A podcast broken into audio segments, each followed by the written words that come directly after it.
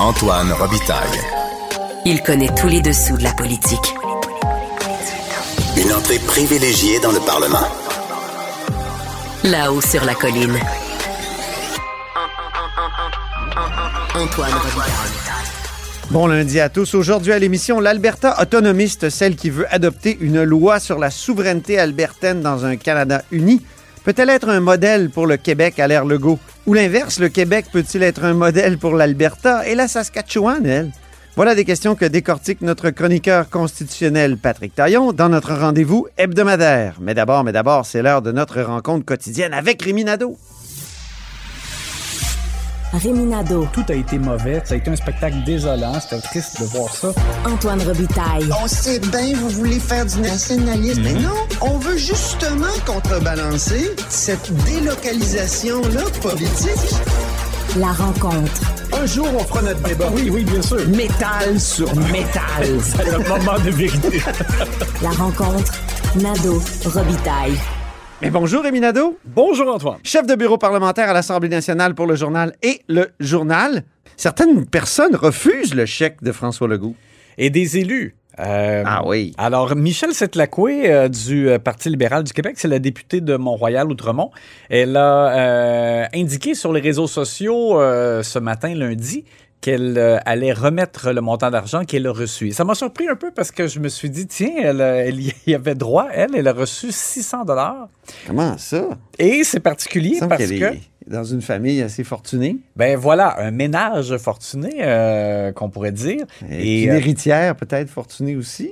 Des magasins Sept-Lacoué.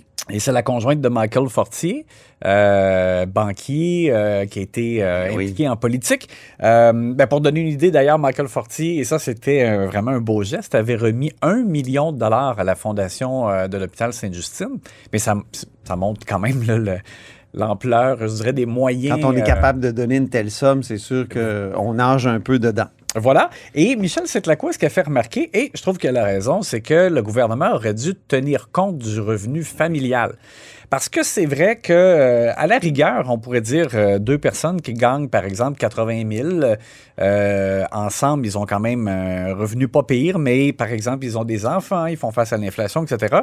Et en ont peut-être même un peu plus besoin que quelqu'un qui gagne, par exemple, 40 000, mais dont le conjoint gagne euh, 600 000 dollars.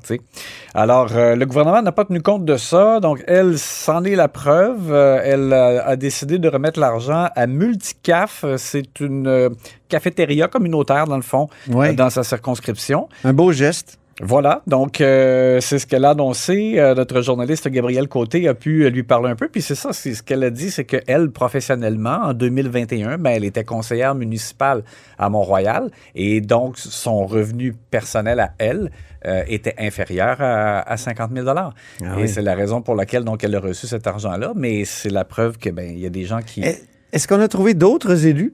Que Mme Setlacoué Ben, qui Roubac- ont décidé de redonner leur... euh, Rouba Gazal aussi, euh, même chose, elle a euh, annoncé sur Twitter, donc elle allait remettre l'argent à un groupe communautaire.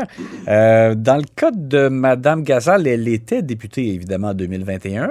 Euh, là, présentement, le salaire de base de député, c'est 101 500 dollars là, Ouais. mais probablement qu'avec les déductions de REER, c'est ce qui Ah. fait en sorte que là, tu peux être en dessous du 100 000 et recevoir. Dans son cas, elle, elle a reçu 400 dollars qu'elle dit Rouba Gazal et elle va le remettre aussi euh, à un groupe communautaire. surprenants. Si on revient, Michel Setlacoué, Oui. euh, elle a profité du fait bon, que- qu'elle a parlé à notre journaliste pour dire le gouvernement, elle dit, je je suis pas contre, elle, elle sait qu'il y a des familles qui en ont besoin. Oui.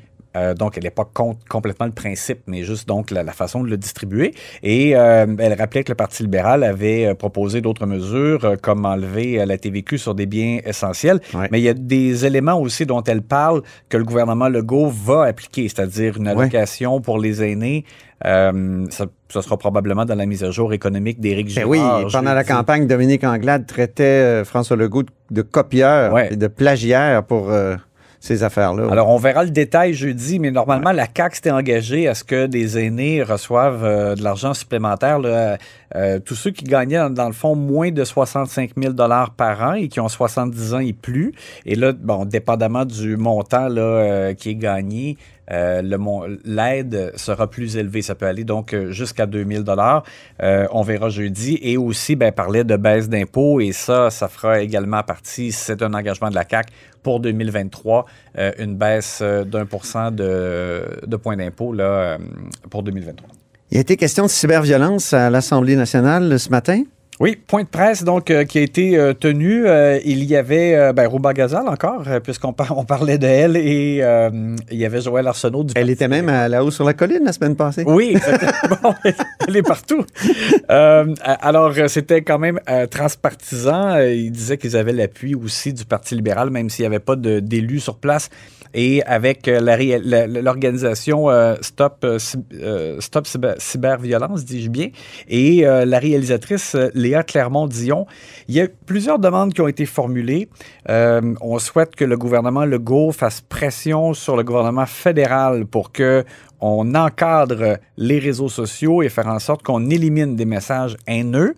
Euh, on voudrait, bon, sur le plan provincial, que le gouvernement du Québec euh, donne une formation aux policiers pour les aider à traiter euh, ce type de plaintes-là, notamment qui proviennent de femmes.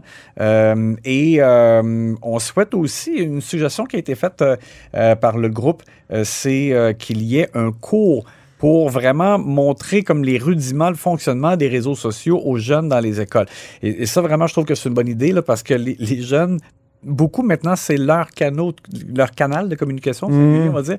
Euh, et ils rentrent là-dedans euh, un peu comme on entre dans une glissade d'eau sans savoir où ça va déboucher. c'est- euh, donc, il y en a qui auraient besoin peut-être de, de- de conseils, d'éclairage aussi pour mieux naviguer là-dedans.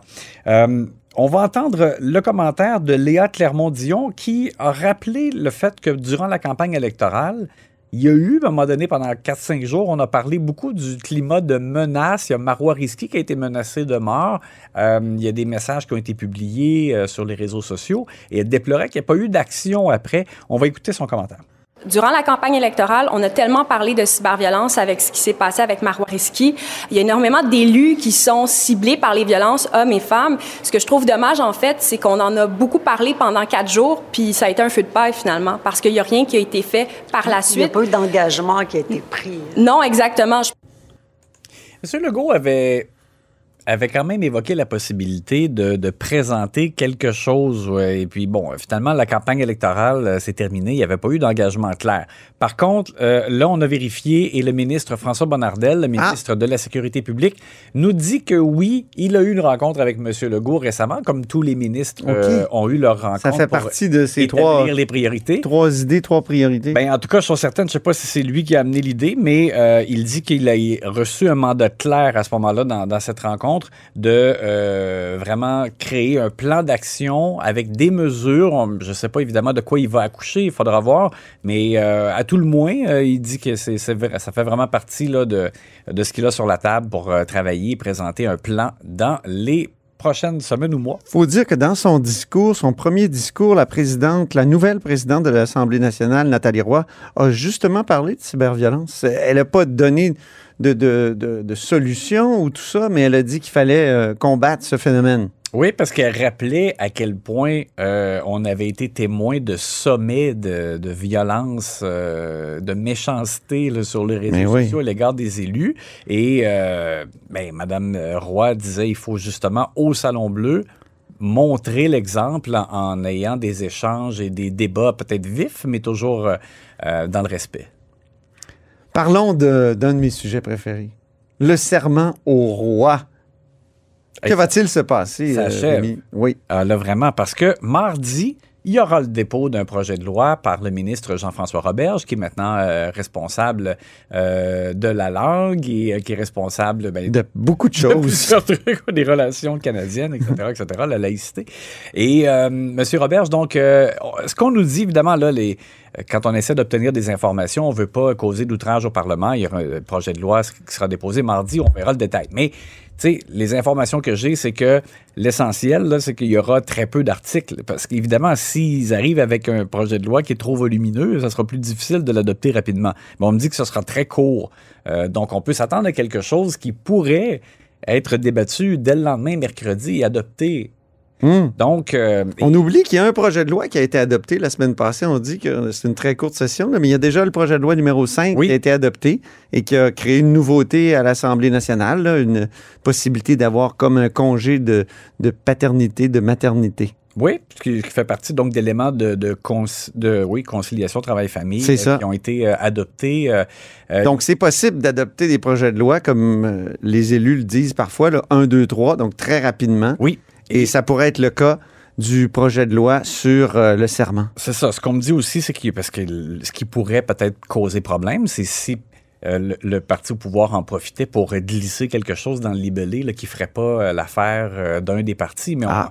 on, me dit que ce sera rédigé de façon euh, à ce qu'il n'y ait pas de problème, que Ça ce soit crée con- le que consensus. ce soit consensuel. Donc, il faudra suivre euh, demain de quoi ça va avoir l'air. Ce qu'on sait, c'est qu'on irait probablement modifier encore une fois le Google Doc de la Constitution du Canada en, en allant euh, euh, modifier donc le, le- le- le passage sur la Constitution du Québec. Là, Ben, donc, où, on- où là, on dirait qu'il n'y aurait pas d'obligation de, prêter euh, serment euh, au roi, mais plutôt euh, au peuple du Québec et à la Constitution du Québec. Puis un constitutionnaliste qui m'expliquait que, ben, quand on dit Constitution du Québec, euh, ça veut dire indirectement euh, à l'ordre constitutionnel qui implique le roi, mais c'est pas au moins nominatif. On n'est pas obligé de dire je prête serment à Charles III. C'est ça que ça va éliminer d'une certaine façon. le, le volet humiliation Oui, sera éliminé.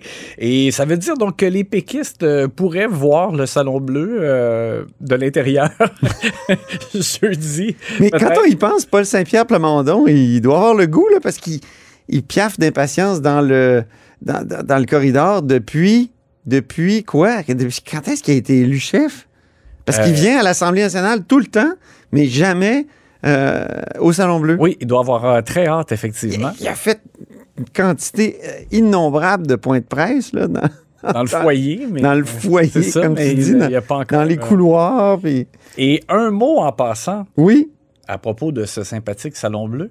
Euh, on a parlé à quelques reprises de- du euh, mauvais état dans lequel il se retrouve. oui, oui, oui. Non, on sait qu'il y aura des travaux. Juste souligner qu'à la fin de la semaine dernière, euh, j'étais sur les tribunes et il tombait des écailles de peinture Ah oui? du plafond qui tombait sur la tribune. C'est juste pour donner une idée. Oui, oui, il y a un coin où c'est assez, le plâtre est, Ah. est assez vérolé. là. Et même Mais dans le toit. Attention, c'est pas une raison pour faire un massacre patrimonial. Oui, je Et se sais, débarrasser pour, euh, des chers pupitres, notamment, et, et de- d'autres choses. Là. Mais ils ont besoin d'espace, par exemple. Ça, moi, je, je leur accorde. Là, Euh, ils sont gros, ces pupitres-là. Faudrait Ouais. peut-être trouver une façon de... Faire comme en Angleterre, tu sais, à Westminster, ils sont assis sur une banquette, coude à coude. Ouais. Ouais. Ils sont même, c'est même pas assez grand pour les 600 élus du Royaume-Uni. Bon, hey, on s'en reparle demain. Parfait. Salut Rémi.